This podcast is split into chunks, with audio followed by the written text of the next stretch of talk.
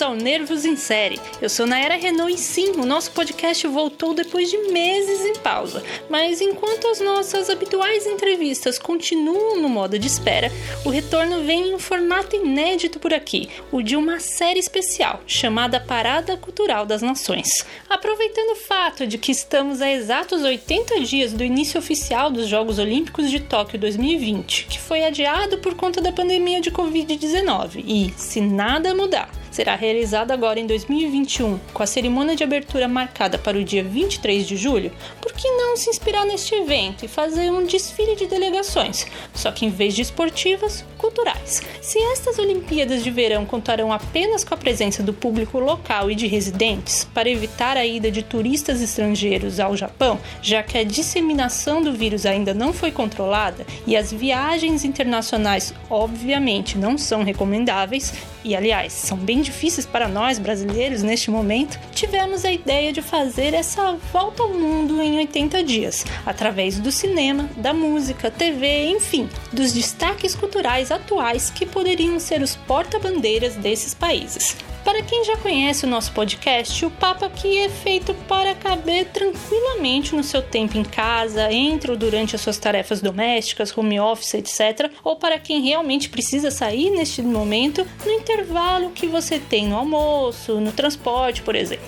Vamos seguir então a ordem da Parada das Nações, como é oficialmente chamado o costumeiro desfile das delegações olímpicas nas cerimônias de abertura e encerramento, conforme será realizada nesta edição em Tóquio. Para traçar um breve panorama cultural desses países e dar dicas diárias dos destaques cinematográficos, musicais ou televisivos da atualidade em cada um dos times nacionais reconhecidos pelo Comitê Olímpico. Nem sempre vai ser possível encontrar expoentes de todas essas áreas culturais no caso de nações que não têm uma indústria cultural bem desenvolvida, né? Mas vamos fazer o máximo nesta maratona olímpica que, sinceramente, espero ter fôlego para completar e não deixar vocês na mão. E começamos, portanto, dando um pulo na Grécia, o berço histórico das Olimpíadas, e falamos também sobre os refugiados, que novamente terão uma equipe própria, assim como no Rio 2016, edição passada, foi aqui no Brasil e deixou saudades, e da qual emprestamos este tema da entrega das medalhas para servir de fundo dessa série especial.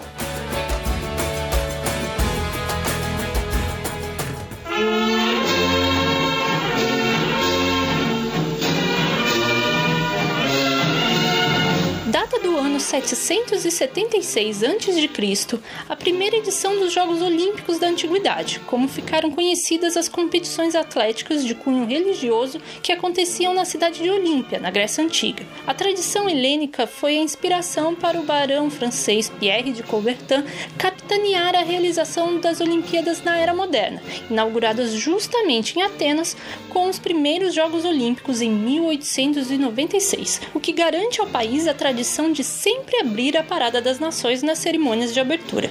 A capital grega viria a sediar o evento novamente em 2004, e durante toda a história dele, a Grécia é um dos únicos quatro países a participarem de todas as edições, ficando no 33º lugar do quadro de medalhas geral de todos os Jogos Olímpicos de Verão, acumulando 116 ao longo do tempo, sendo o atletismo e o alterofilismo os esportes em que os atletas gregos mais ganharam ganhar essas medalhas. Indo para a parte cultural, a produção cinematográfica só se firmou na Grécia após o fim da Guerra Grego-Turca, que aconteceu de 1919 a 1922, mas foi prejudicada pela ocupação do eixo durante a Segunda Guerra Mundial e somente se revitalizou depois do término da posterior Guerra Civil Grega. As décadas de 1950 e 60 viriam a era de ouro do cinema grego, com o cineasta Mike Kakoyanis sendo responsável por alguns dos maiores êxitos, como Stella, premiado com o Globo de Ouro em 1955, e o clássico Zorba o Grego, de 1964, que levou três Oscars.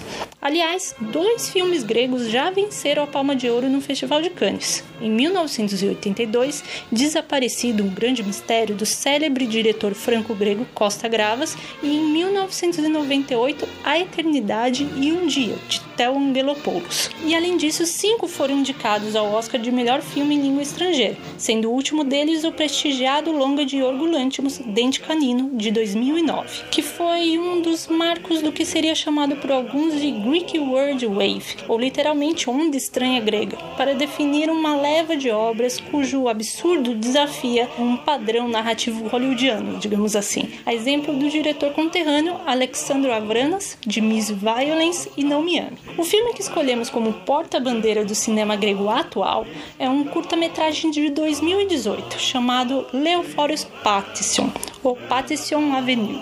Disponível tanto no Vimeo quanto no YouTube, a obra de Thanasis Neophotistos acompanha um breve, mas intenso momento na vida de uma mãe solteira que, prestes a fazer uma importante audição para uma montagem teatral de Shakespeare, recebe a ligação do filho avisando que está sozinha em casa, atormentando ainda mais o caminho dessa mulher em meio à Avenida do Título, uma famosa via de Atenas que é palco de grandes manifestações no país e que por vezes descambam para violência. Filmado como um plano sequência, o take único que não revela o rosto da protagonista coloca o espectador na pele dela, nesta busca incansável pelo equilíbrio quase impossível né, entre a vida familiar e profissional, enquanto a sua própria segurança é posta em risco. Não vou falar mais nada para manter a curiosidade de vocês, tá? Contudo, há outros destaques nesta delegação cultural grega quando se fala de música.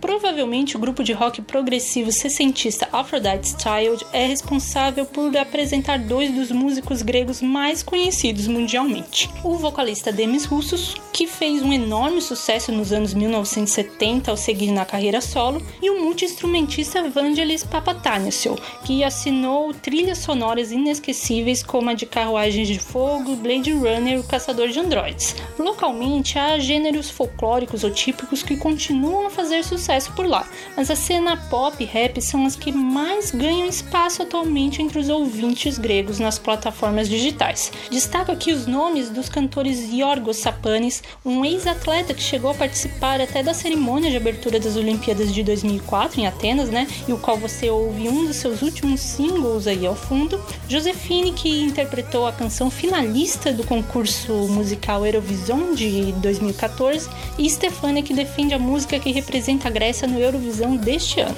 Mas tem muito mais para desbravar nas ondas sonoras vindas das terras helênicas. E um parênteses antes de terminar essa parte grega, eu peço perdão por qualquer pronúncia errada da, dos nomes gregos, tá, gente? Perdão.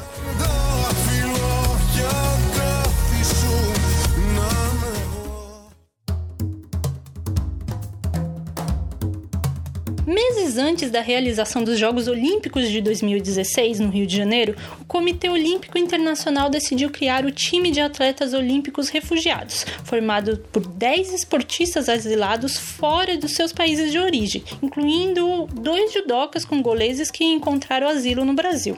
Foi uma resposta à grave crise mundial dos refugiados que estava no auge naquele período, mas tampouco está longe de se dissipar dependendo das consequências desta pandemia em diversos continentes né? Uma nova delegação deve ser formada para os Jogos de Tóquio, onde em vez de desfilarem antes do país sede, como foi na cerimônia de abertura do Rio, virão logo depois da Grécia no início da Parada das Nações. Quanto à parte cultural, é difícil separar uma delegação cinematográfica dos refugiados por razões óbvias, né, das limitações que essas pessoas enfrentam ao desembarcarem, geralmente legalmente, né, em outros países. Para aproveitar o gancho da sequência do desfile, cito aqui o filme grego Mundos Opostos, longa de 2015 realizado por Christoforos Papakatliatis, que mostra o embate de ideais em uma Grécia em crise, ao receber um grande fluxo de refugiados, mas não contar com o apoio da União Europeia para dar uma ajuda a eles. Como a produção que conta com nomes internacionais romantiza um tanto a questão,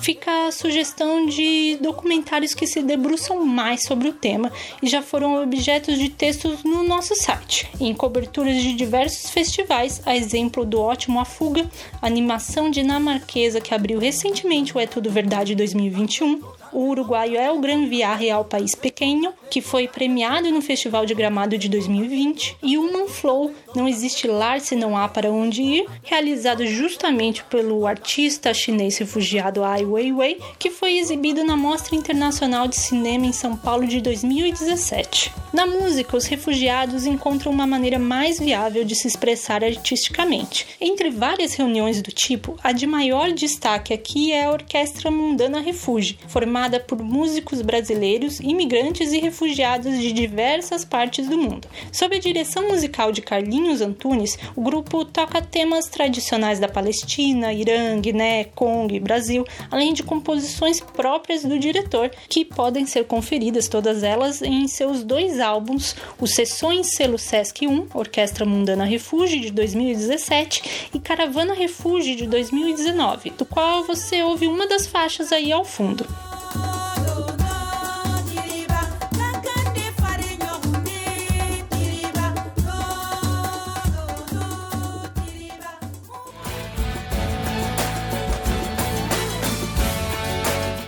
Assim termina o primeiro Nervos em Série Parada Cultural das Nações, que destacou o que há de mais interessante no cinema e na música da atualidade na Grécia e dos refugiados, representando o time olímpico dos refugiados neste caso. É possível ouvir essa, assim como as edições anteriores do nosso podcast, com entrevistas de grandes nomes do audiovisual nacional na sua plataforma favorita, seja Spotify, Deezer, iTunes, SoundCloud, Google Podcasts e no seu feed ou disponível para download lá no site. No Nervos você também encontra a transcrição inteira deste podcast, junto de vários conteúdos culturais, inclusive ligados ao esporte, como o Guia Cinéfilo Olímpico de Inverno, especial que publicamos ali na época do, das Olimpíadas de Inverno né, de Pyeongchang, em 2018, inspirado, aliás, no Guia Cinéfilo Olímpico que fiz no CineWeb para os Jogos Olímpicos do Rio, em 2016. Uma dica extra, tal qual a sessão conexões nervosas presente nas nossas entrevistas, né?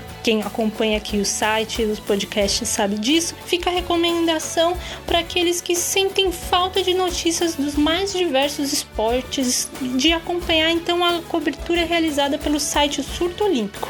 Por lá também tem uma parada das nações que descreve em detalhes a história geral e olímpica de todos os países, que é bem interessante para você conferir. Mas voltando aqui ao Nervos, você pode deixar nos comentários deste post no nosso site ou nas redes sociais outras dicas de produtos culturais e artistas imperdíveis, gregos ou refugiados, ok? E se viu algo que podemos melhorar, comenta ou escreve para o Nervos Site tudo junto, nervosite@gmail.com, pois queremos atender bem para atender sempre. Por hora é só. Até a nossa próxima parada, que adianto será sobre a Islândia e a Irlanda, hein? Obrigada pela audiência. É que fale stop.